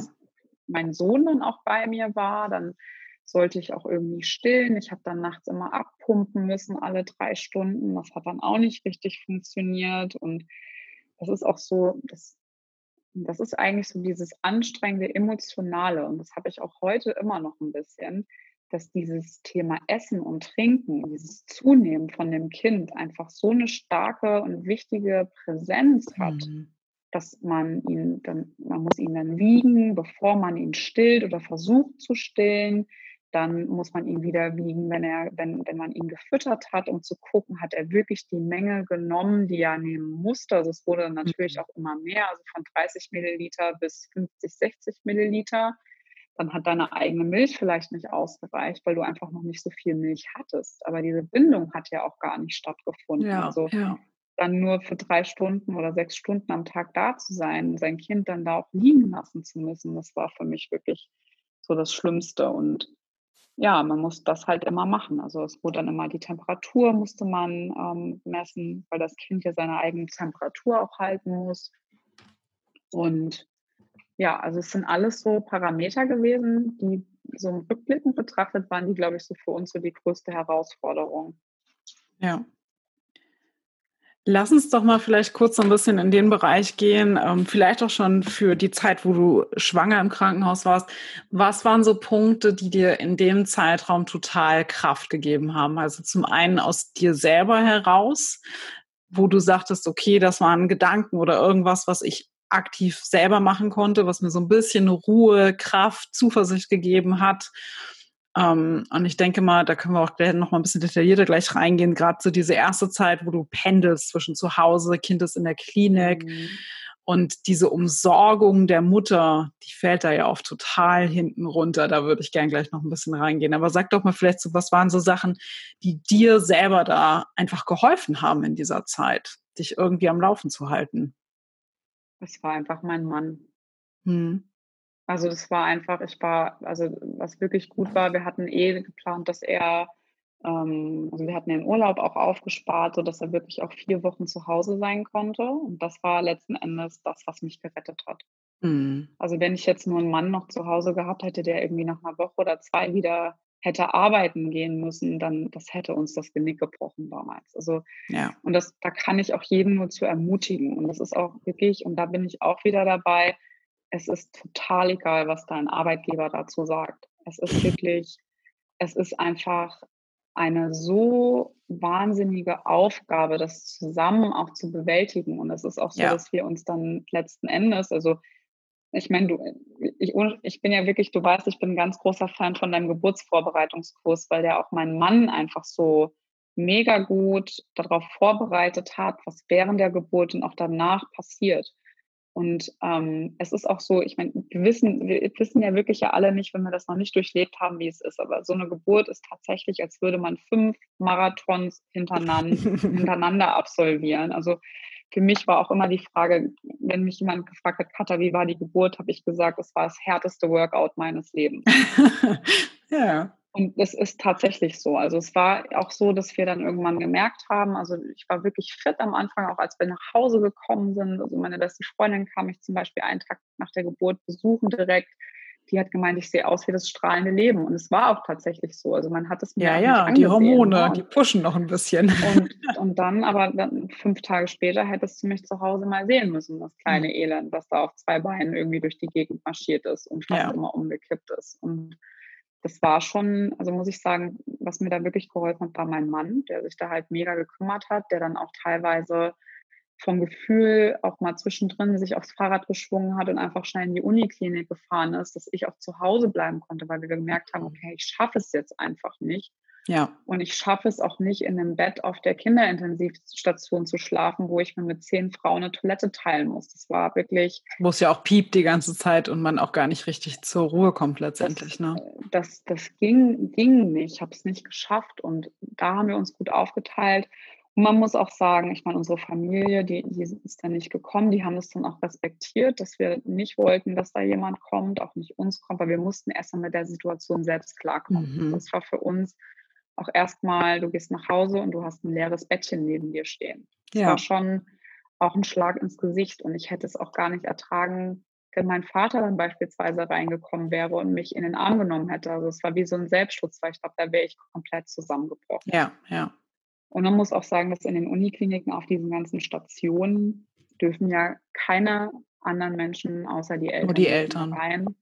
Aber es gibt zum Beispiel die Möglichkeit, dass du dich draußen wie im Zoo hinter die Glasscheibe stellst und das Kind anschauen kannst. Und das fand ich total schrecklich. Das fand ja. ich schlimm. Es hat, das war für mich, ich, also auch das Schlüsselerlebnis, was ich da, glaube ich, hatte, ist meine beste Freundin kam dann und die habe ich dann natürlich damit hingenommen und wir sind dann von dieser Station runtergerollt und ich bin einfach nur zusammengebrochen in dem Rollstuhl. Ich konnte einfach nicht mehr. Also es war mhm. für mich, also es war gut, dass meine Familie das akzeptiert hat und auch meine Freunde, dass die das so wahrgenommen haben. Was mir auch sehr geholfen hat, war ähm, unsere Hebamme, die wir jederzeit anrufen konnten. Und dich haben wir ja auch angerufen. Der Marc hatte dich ja auch direkt kontaktiert, als ja. wir auch auf dem Weg ins Krankenhaus waren, als der Kleine dann da war. Und das war was, was uns sehr viel Sicherheit gegeben hat. Mhm. Ja, also ich glaube, das ist auch so eine Phase, ähm, wo man wirklich gut gucken darf, ähm, so die Support-Personen drumherum, ähm, sich die rauszusuchen, die einfach einem Ruhe bringen und so in diesem Positiven so ein bisschen halten, weil das ja auch extrem viel Energie kostet. Man macht sich Sorgen, man hat versucht, vielleicht das Kind zu stellen es hat nicht geklappt oder es war wieder so ein Sauerstoffabfall und es war Alarm, das Kind musste dann doch ähm, vielleicht wieder über die Nasensonde gefüttert werden und es klappt nicht. Und dass man dann nicht jemanden noch im Freundeskreis hat, der sagt, oh Gott, das ist aber jetzt schrecklich und was, was macht er denn jetzt? Weil die Energie mhm. fehlt einem da ja einfach, das auch noch zu erklären. Und ich glaube, für alle, die jemanden so als Freundin vielleicht mitbegleiten und jetzt den Podcast hören, dieser stabile Support, dieses dran glauben, die Zuversicht, ohne das abzuwerten, dass das gerade schlimm ist. So, das ist so wichtig. Und ich glaube einfach, dieses Umsorgen der Mama, also nicht fragen, sondern vielleicht einfach mal eine Suppe vorbeibringen oder einfach mal, ich weiß nicht, so die Kleineinkäufe aus der Drogerie, wo man weiß, man braucht das. Und vielleicht ist man in der 33. Woche noch nicht dazu gekommen, sich die Wöchnerinnenbinden zu kaufen. Und ähm, hat auch gar nicht den Nerv, da jetzt nochmal ins DM zu gehen oder sonst was. Und da ist, glaube ich, so diese Nische, wo man im Freundeskreis total viel Unterstützung auch bieten kann.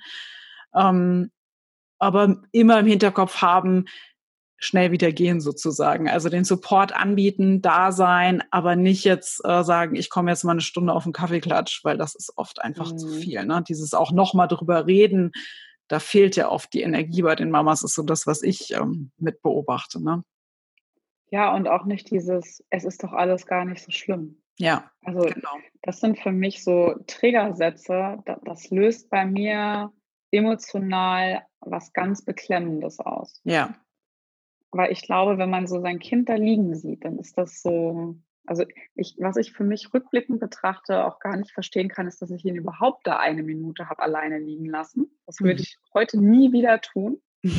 Also das würde ich nie wieder machen, aber ich glaube, dass einfach diese, diese, diese ganze Situation, diese ganzen zwei Wochen oder fast zweieinhalb Wochen, die er in der Uniklinik war, die sind an mir vorbeigegangen wie ein Film. Ja, ja. Also das ist irgendwie, was ich auch später erst dann verarbeitet habe. Also das als er dann endlich auch ja. zu Hause war, also wir haben ihn dann ja dann irgendwann mit nach Hause gekriegt, auch gerade eben mit diesem Gelbsucht, ähm, mit dem Bilirubinwert, der relativ grenzwertig war und wir dann auch wieder zum Kinderarzt oft mussten, um das kontrollieren zu lassen. Dann war er wieder grenzwertig und hieß, wir müssen wieder zurück in die Uniklinik. Mhm. Also wir haben danach ja auch noch eine Zeit gehabt, die wirklich sehr, sehr aufwühlend war, die, ja. ähm, die nicht so einfach war. Also wir hatten keinen schönen Start auch ins Wochenbett. Ich erzähle doch mal, wie war das, als ihr dann endlich nach Hause durftet? Ja, also wir haben erstmal dieses kleine Kind dann mit nach Hause genommen und wir waren auch erstmal so, oh Gott, können wir das jetzt überhaupt machen? Wir hatten total Angst, weil er halt auch einfach wirklich ganz klein war und es ja auch immer mit diesen Schläuchen und Und da muss ich auch sagen, da bin ich, ich bin so unfassbar dankbar dafür, dass mein Mann die ganze Zeit bei mir war und auch da dann noch zu Hause war. Weil ich hätte einfach, glaube ich, zu Hause teilweise echt ein bisschen Panik gekriegt. Das ist ja auch eine enorme Verantwortung, die man dann halt auf einmal so alleine trägt. Ne? Im Krankenhaus sind die Kinderärzte, Richtig. die Schwestern alle irgendwie mit dabei und auf einmal ist, okay, jetzt ist deins, jetzt bist du dran. Ne? Also was ja stimmt Richtig. und man freut sich ja auch total nach Hause zu kommen und gleichzeitig ist es so dieses, oh Gott, oh Gott, oh Gott. Mhm. Und es war, es ist halt auch so, dass wir halt eben diesen, den, also wegen der Gelbsucht, das war bei uns eigentlich letzten Endes das, was bei uns die unterschwellige Panik oder diese Angst, diese Fürsorgeangst um den Kleinen halt wirklich immer noch so beibehalten hat. Also wir mussten diesen montags nach Hause gekommen und sollten dann mittwochs nochmal zum Kinderarzt und sollten eben den, den Wert überprüfen lassen. Das haben die dann auch gemacht. Und der war dann genau auf der, auf dem Grenzwert. Also das Super. Hieß, ich saß dann auch da und man hat schon gesehen, als die Ärzte reinkamen, okay, hier stimmt irgendwas nicht. Mhm. Und du hast, ähm, also mein Kind wurde dann auch, wurde dann auch schon wieder Blut abgenommen. Ich glaube, ich glaube, der kleine Mann, der wurde in seinem Leben schon öfter gepiekst ähm, als wir in unserem ganzen Leben zusammen. Ja. Und das war auch wirklich, also wirklich schon eine Tortur.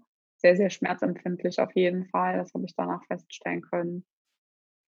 Und ja, dann hieß es erstmal, okay, wir müssen eigentlich wieder zurück in die Uniklinik. Also wir müssen jetzt die Uniklinik anrufen, ob sie jetzt wieder mit dem Kleinen zurückkommen sollten. Und da habe ich in dem Moment habe ich schon gedacht, nee, ihr könnt mir die, ihr könnt mir ihn jetzt nicht schon wieder wegnehmen. Das war ja. wirklich, ich habe da nur noch gesessen und habe einfach nur weinen müssen und saß mit meinem Kind auf dem Arm dort. Und ähm, also selbst wenn ich mir das jetzt so vorstelle, dann könnte ich gerade wieder anfangen zu weinen. Aber es ja, war echt. Ja wirklich ein schlimmer Moment. Und es war dann Gott sei Dank so, dass wir dann erst zwei Tage später, einen Tag später auch kommen sollten in die Uniklinik. Das heißt, da wurde er dann wieder geprüft, wieder gepiekst und allem drum und dran.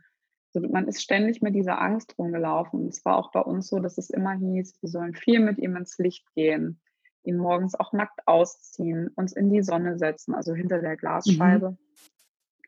Ähm, viel, viel Licht an seine Haut ranlassen. Was für uns aber auch hieß, es gibt kein, ich bestelle mir jetzt eine Pizza, wir schmeißen uns alle ins Bett und wir gucken einen Film und wir kuscheln und schlafen den ganzen Tag. Das gab es nicht. Also bei uns war es so, dass wir echt von Anfang an relativ schnell auf den Beinen waren. Wir waren viel draußen, damit auch an die Beinchen Sonne dran kam. Mhm. Also so, dass halt eben dieser Bilirubinwert einfach sinkt, dass einfach diese Gelbsucht komplett aus seinem Körper, oder sag ich mal, sich das stabilisiert, auch mit den Leberwerten und allem drum und dran.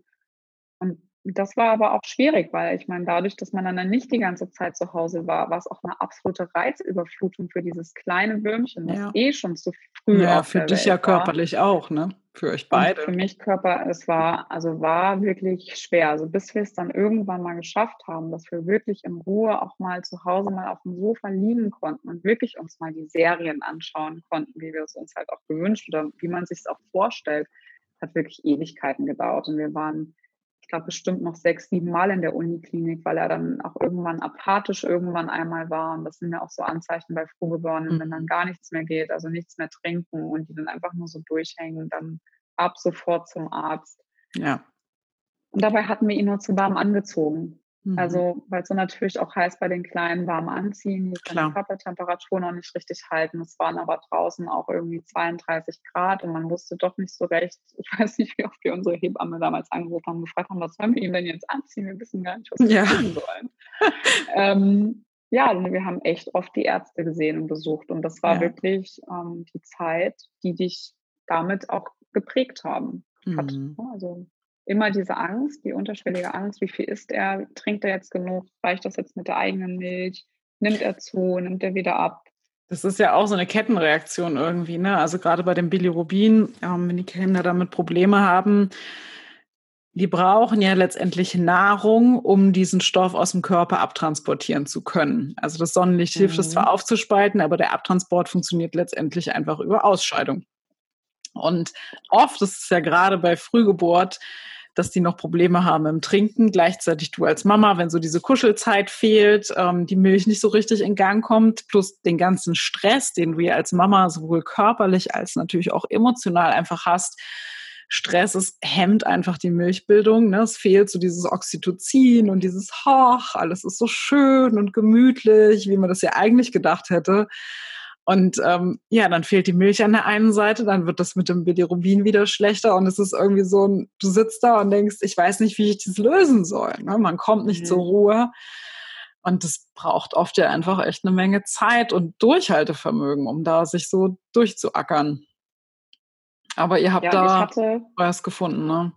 Es dauert ja, einfach. Du, ich hatte auch, also ich habe irgendwann mal ein Bild von mir gesehen. Ich hatte auch mal einen Milcheinschuss, hatte ich, glaube ich, zweieinhalb Wochen später, nachdem er geboren worden ist, kam das ja. erst. Also ja. wirklich erst, als wir nach Hause gekommen sind, zwei Tage später sah ich dann halt aus wie Ja, genau so. Dolly, Dolly schlechthin. Also das ist echt, also das ist wirklich, also was der Körper dann so macht. Also das war ja. da, klar, da ging das, wurde das dann auch ein bisschen besser und dass wir halt eben diese anderen Herausforderungen halt hatten. Und aber ja, erstaunlich, dass das dann noch geht. Ne? Also viele Frauen haben ja auch so diese Sorge, wenn das Kind so früh kommt und sie müssen pumpen oder das Kind muss direkt zugefüttert werden, weil gerade auch dieses erste Pumpen, wenn das Kind von der Mama getrennt ist, ist ja extrem frustrierend für viele Mamas, weil dann pumpst du dir da einen Wolf und es kommen 10 Milliliter und dann sagt dann vielleicht ja. irgendeine Kinderschwester, ja gut, das Kind braucht aber 40 und du denkst so, ich möchte nur heulen, ne? weil, es, weil ich es nicht mhm. kann, dieses Versagensgefühl, was da ja oft mit hochkommt. Und sich da immer wieder zu erinnern, dein Körper macht, was er kann und das kann auch Wochen später noch äh, funktionieren, dass man das dann aufbaut und auch ein Kind, was viel zu früh auf die Welt gekommen ist, kann langfristig super gestillt werden und vielleicht ja dann auch wirklich langfristig. Mhm. Das ähm, möchte ich an der Stelle auch mal ganz bestärkend sagen, weil da viele Frauen sich, glaube ich, extrem unter Druck setzen und einfach Angst haben, das nicht zu schaffen. Ne?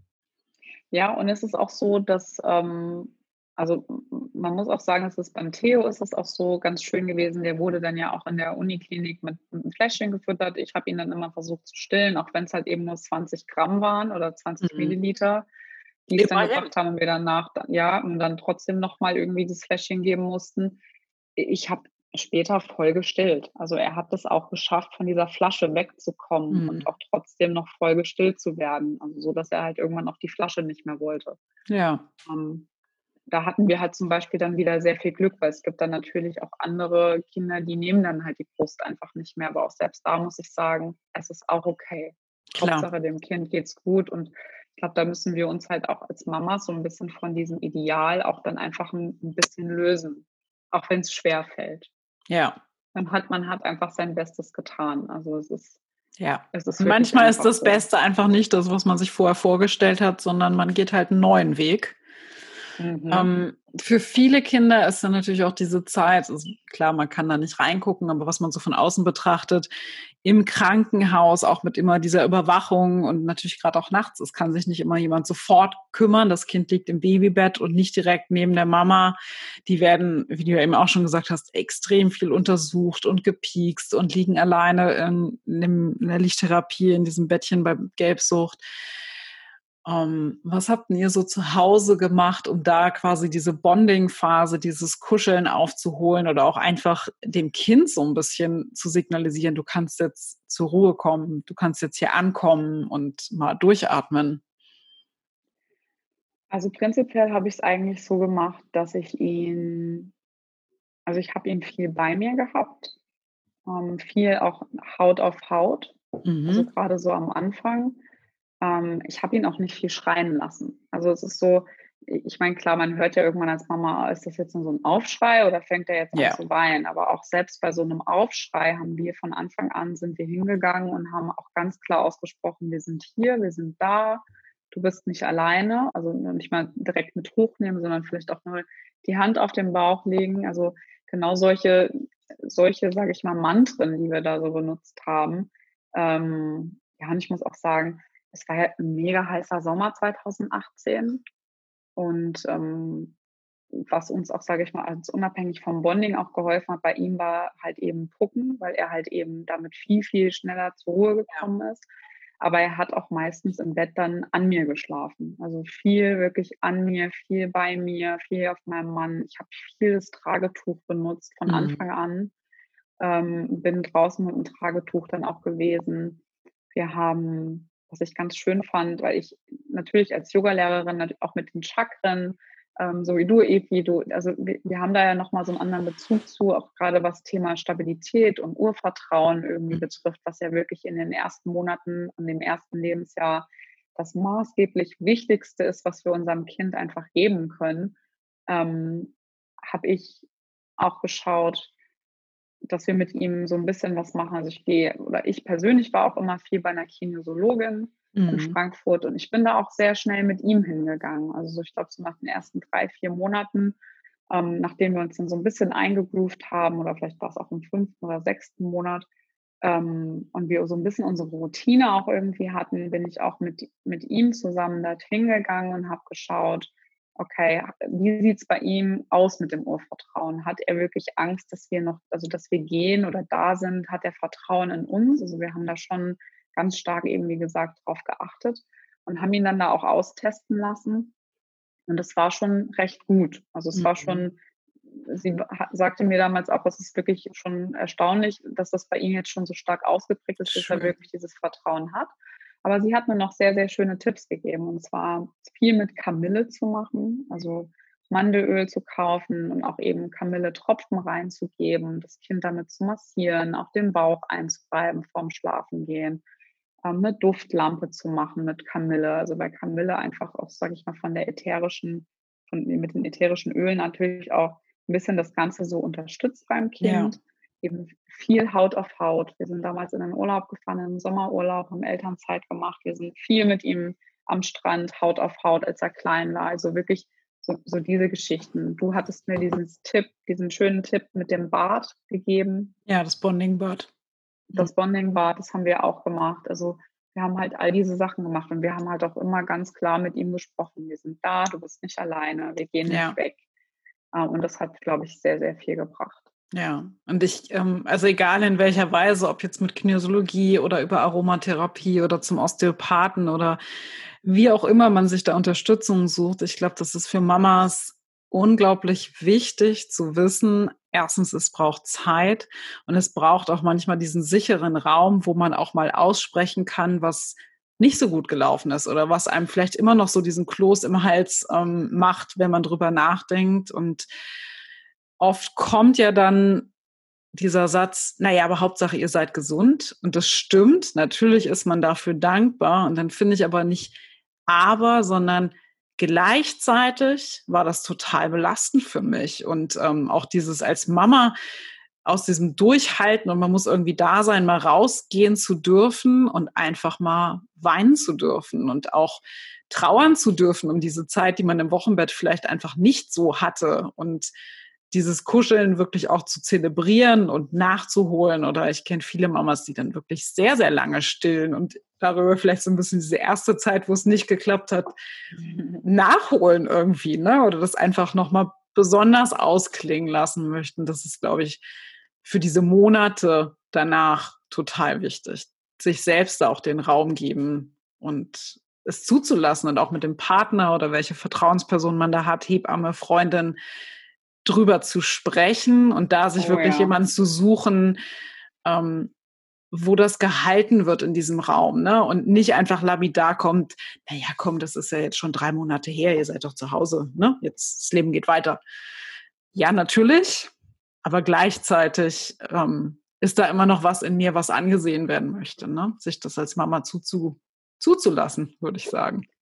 Ja, und ich habe vor allem, also was ich da auch ganz wichtig finde, ich selber habe auch mir professionelle Unterstützung mit Gesprächen gesucht. Also mhm. Also damit ich auch dieses Thema für mich so weit verarbeiten kann, dass ich das nicht auf mein Kind unterbewusst immer wieder abgebe. Ja.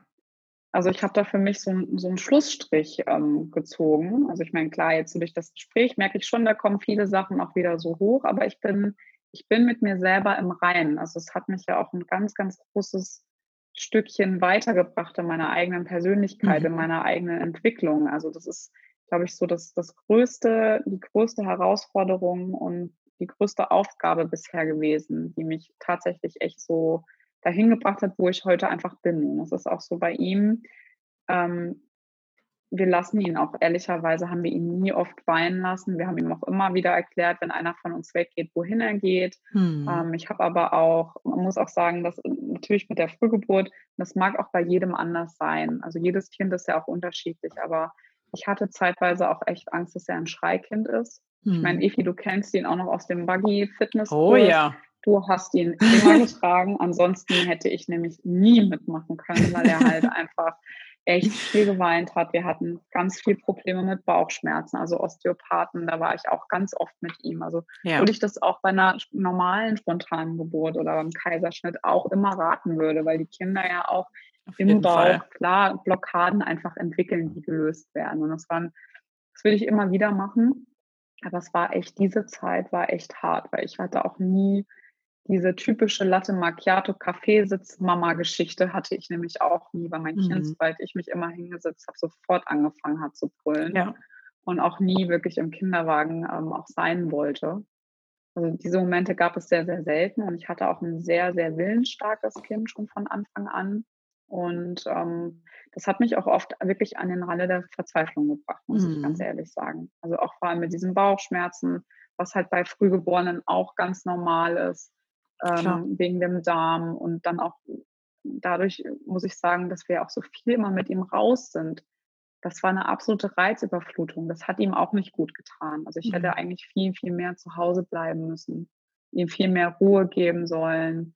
Ähm, aber es, es, ging halt auch damals gar nicht. Also mhm. gerade eben wegen dem Bilirubinwert, also hat sich das dann einfach anders so eingependelt. Dann fängst du natürlich auch an, in die Kinderkurse zu gehen dann hast du ständig den Vergleich, oh Gott, die Kinder sind jetzt gleich alt, aber das ist jetzt schon 30 Zentimeter größer und wiegt schon fünf Kilo mehr und yay, wir haben jetzt endlich die viereinhalb Kilo geknackt. Ja, ähm, ja. Das sind wirklich immer diese Themen gewesen, die immer ständig mitschwingen. Also mhm. in der Zeit auch heute noch mitschwingen. Also weil er ist, also es ist alles gut. Wir haben, ich bin sehr, sehr glücklich. Ich habe ein ganz gesundes Kind. Ähm, er entwickelt sich wirklich sehr, sehr gut. Er ist ähm, zwar vielleicht ein bisschen zarter, aber ich war auch zart, als ich klein war. Ob das jetzt daher kommt oder nicht, sei mal dahingestellt. Ähm, also dafür bin ich unfassbar dankbar. Das macht er halt in seinem Tempo, ne? Richtig. Aber das muss man auch erstmal lernen und das ist auch eine schwierige Herausforderung, wenn man ja. Frühchenmama ist. Dass ja. man nicht vergleicht. Um, die sind alle unterschiedlich und dass man auch durch diese Hürden auch mit diesen anderen Komplikationen, also auch mit Augensehtests etc. Es ist, man wird da ja auch ein bisschen anders noch behandelt auch. Klar, klar. Das bleibt ja. Aber auch gut ist. Genau, ja. es bleibt. Ja. Es bleibt. Und gleichzeitig finde ich da so dieses Mindset, was du jetzt auch schon so schön mit reingebracht hast, ähm, es einfach als eine Herausforderung oder Aufgabe zu sehen, an der man extrem wachsen kann und darf. Und ich glaube, Mama werden, dieser Switch, ähm, bringt für jede Frau in gewisser Weise eine enorme Herausforderung. Und ja, das Leben schenkt uns das, an dem wir wachsen dürfen. Und das, glaube ich, vom Mindset, sich selber immer wieder zu sagen, gleichzeitig sich Hilfe zu holen, wenn man merkt, ey, ich komme mit dieser neuen Grenze, die mir das Leben hier gerade aufstecken möchte, irgendwie noch nicht klar. Ich brauche mal jemanden, der mal eine halbe Stunde mein Kind trägt, damit ich es mal nicht trage kurz oder was auch, wie auch immer diese Unterstützung aussehen darf für dich. Aber dann auch wieder reinzugehen, zu atmen und zu sagen, wir kriegen das irgendwie hin, ne? ich schaffe das. Du, das haben wir, ich habe das auch, also ich, also in der Zeit, ähm, die wirklich ja so auch war, haben wir auch schnell damit angefangen, mir meine Auszeiten zu schaffen. Mhm. Und für mich war meine Auszeit nicht, dass ich irgendwie vier Stunden am Tag weg war, sondern für mich war die Auszeit, dass ich eine Stunde auf die Matte gehen konnte und Yoga praktizieren konnte oder auch ja. mal auf dem Fahrrad alleine ins Fitnessstudio gefahren bin und einfach mal trainiert habe. Mhm. Ähm, das war für mich enorm wichtig. Also wir haben uns ziemlich schnell Hilfe von der Familie geholt. Wir haben uns ähm, schnell eine Babysitterin ähm, gesucht. Ich meine, schnell, also ich meine, ich wollte gerade sagen, also ab, sieben oder acht Monaten, glaube ich, also schnell. Ja. Wir haben, wir haben nicht, sage ich mal, bis zwei Jahren jetzt darauf gewartet, das irgendwie zu machen. Also wir haben, ja.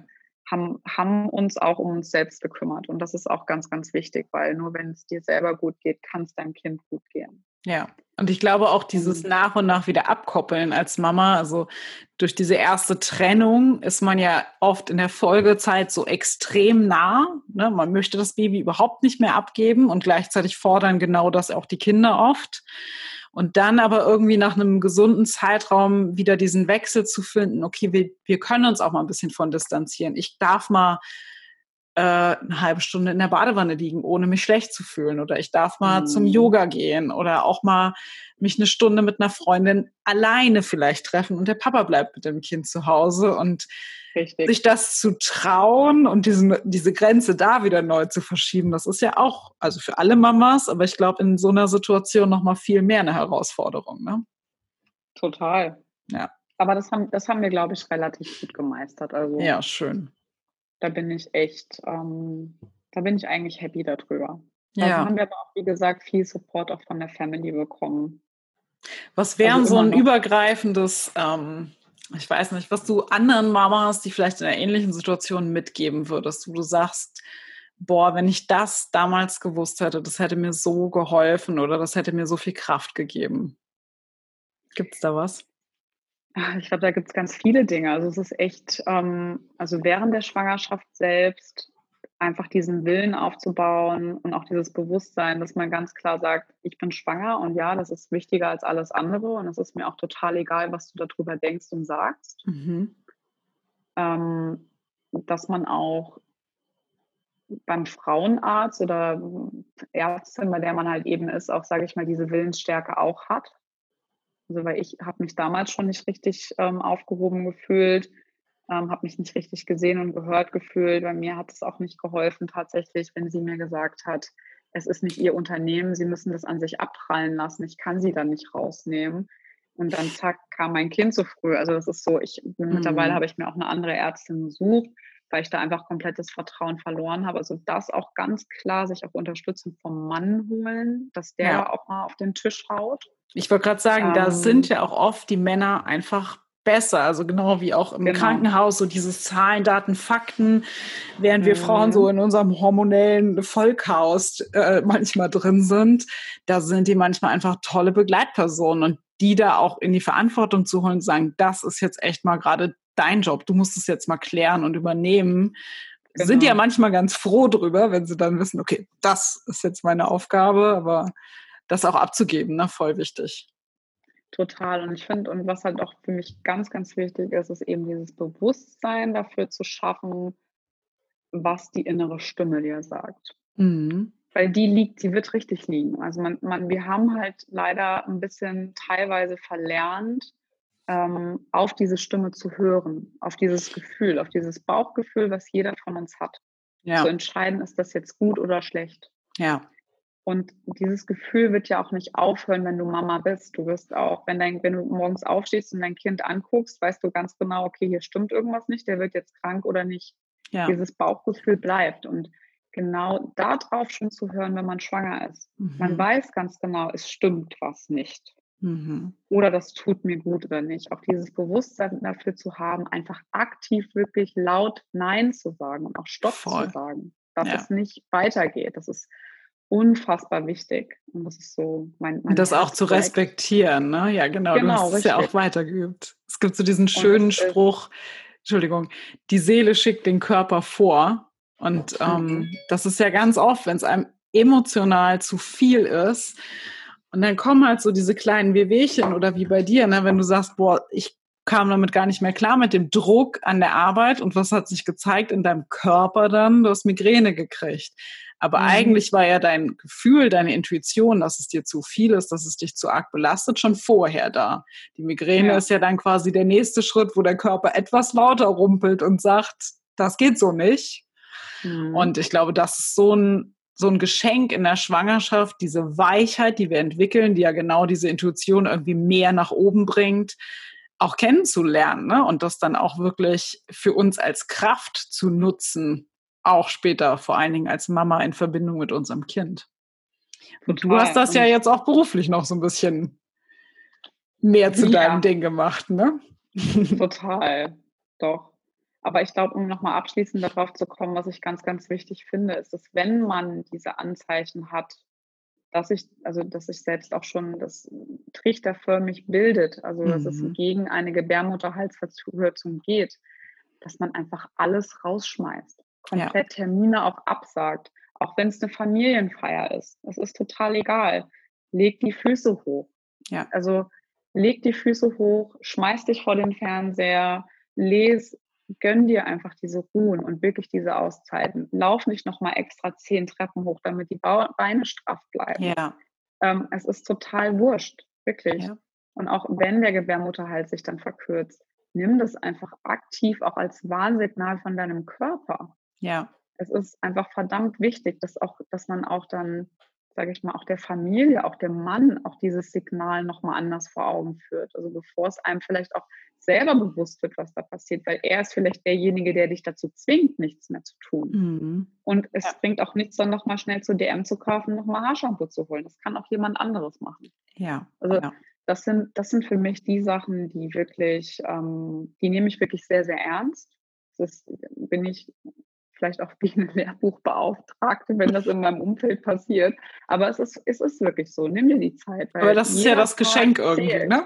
Ja. Genau, richtig. Und es ist auch so, jeder Tag zählt. Und ähm, bis man halt bei 36 plus 0 angekommen ist, ähm, finde ich, ist dann für mich immer so diese, diese Grenze, ähm, die man dann eigentlich irgendwie erreichen kann, wo man sagen kann, okay, vielleicht muss man dann noch ein paar Tage da bleiben, aber nicht im, also Klar, kommt auch wieder drauf an mit Komplikationen, ja. aber ja eigentlich nicht zweieinhalb oder drei Wochen. Mhm. Ja, und dieses ganze Achtsamkeitsthema, klar, das habe ich mir natürlich ähm, sehr zu Herzen genommen und deswegen haben wir uns ja damit auch ähm, ein bisschen selbstständig jetzt gemacht und wollen das natürlich auch so transportieren. Also einmal für die Berufswelt, aber ich eben als Mama auch eben für die Mamas, weil es eben ja. eine ganz, ganz wichtige Komponente ist, sich mit seinem Körper zu verbinden, dieses Gefühl zu entwickeln, ob schwanger oder nicht. Es ist total egal, ähm, um halt einfach ganz genau darauf zu hören, was man eben machen kann. Und das hört ja auch danach nicht auf, wenn du Mama bist. Du wirst dieses Gefühl auch dir selbst gegenüber haben. Und wenn du die zehnte Nacht in Folge nicht wirklich richtig geschlafen hast und es kommt immer wieder dieses Signal, du musst jetzt aufhören, ansonsten bist du krank. Das ist mhm. genauso ein Zeichen, wo man dann sich Hilfe holen muss und sagen muss, das ist jetzt mal dein Kind oder hallo Oma, hier bist du. Ja. Gehe jetzt einfach mal drei Stunden um Block. Ich habe alles rausgecancelt. Ja. Auch wenn es ein Friseurtermin ist und ich gehe jetzt einfach mal schlafen und tu was für mich. Ja, und da darf man ja auch so ein bisschen kreativ werden. Also ich glaube, wir sind oft, und da kann ich auch aus meiner eigenen Erfahrung sprechen, gerade auch alleinerziehend, oft in diesem Gedankenbild drin, ich muss das aber noch irgendwie hinkriegen, das geht nicht anders ich muss das machen.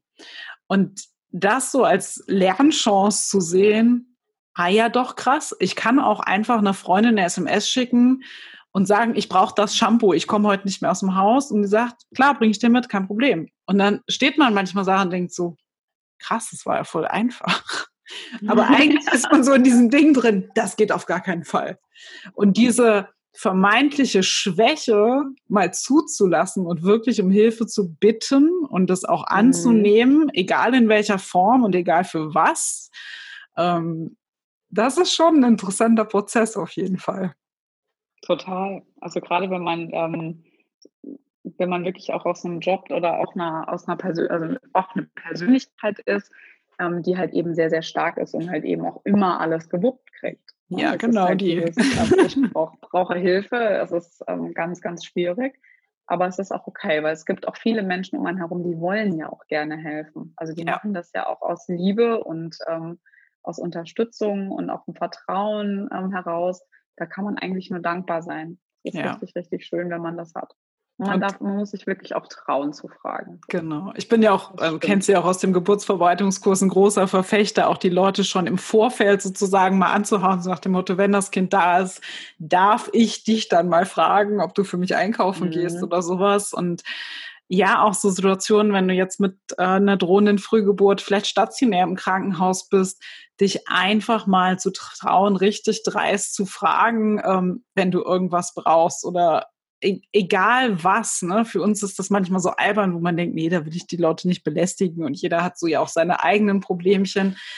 Ähm, nur wenn du fragst, liegt ja die Entscheidung, ob die Ja oder Nein sagen bei der anderen Person. Aber wenn du nicht fragst, gibst du der anderen Person ja auch gar nicht die Chance, dir da vielleicht helfen, zur Seite zu stehen. Und ich glaube, das ist gerade für so eine besondere Situation, wie ihr sie ja auch hattet, ähm, total wichtig, sich da einfach zu trauen, zu fragen. Ne? Ja, das stimmt.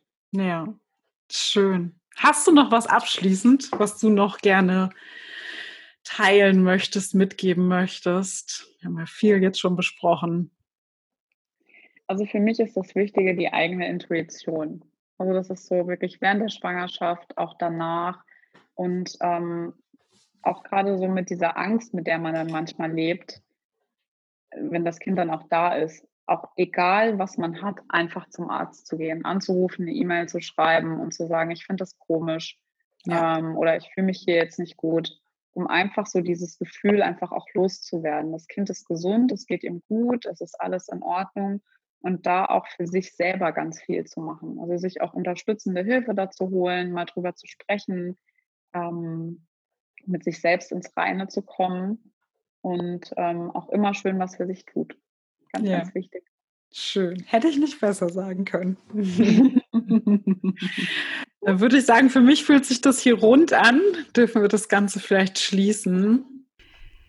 So, du Liebe, das war der Podcast oder das Interview mit der lieben Evi, was ich geführt habe. Und du wirst wahrscheinlich gemerkt haben während des Interviews, dass es für mich eine sehr, sehr emotionale und auch ähm, ja, intensive Zeit war. Und mir war es aber trotzdem sehr wichtig, eben dieses offene und ehrliche Gespräch mit dir zu teilen, da es einfach so ein verdammt wichtiges Thema ist und ja, falls du vielleicht selber Frühchenmama bist und Lust hast, darüber mit mir zu sprechen, in den Austausch zu gehen, dann melde dich auf jeden Fall über unsere Kanäle gerne bei mir. Hinterlass uns auch gerne hier bei iTunes einen Kommentar oder per Instagram oder hier bei YouTube. Also egal, wo du den Podcast jetzt gerade hörst, melde dich wirklich gerne, wenn du das Bedürfnis hast.